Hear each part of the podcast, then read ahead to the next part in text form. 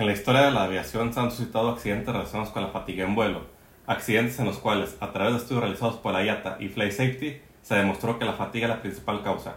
El ritmo circadiano sufre alteraciones por actividades con turno variable y jornadas excesivas, pero es imposible establecer horarios fijos. Por eso propongo a ustedes el uso del descanso controlado en vuelo.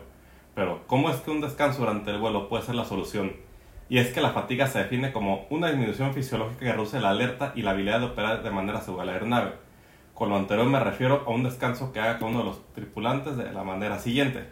Uno a la vez. Debe ser de una hora, de la cual 40 minutos sea de tiempo efectivo de sueño y los otros 20 de preparación para dormir y para quitarse la inercia de sueño. Un tripulante fatigado va a tener problemas y las consecuencias pueden ser hasta mortales.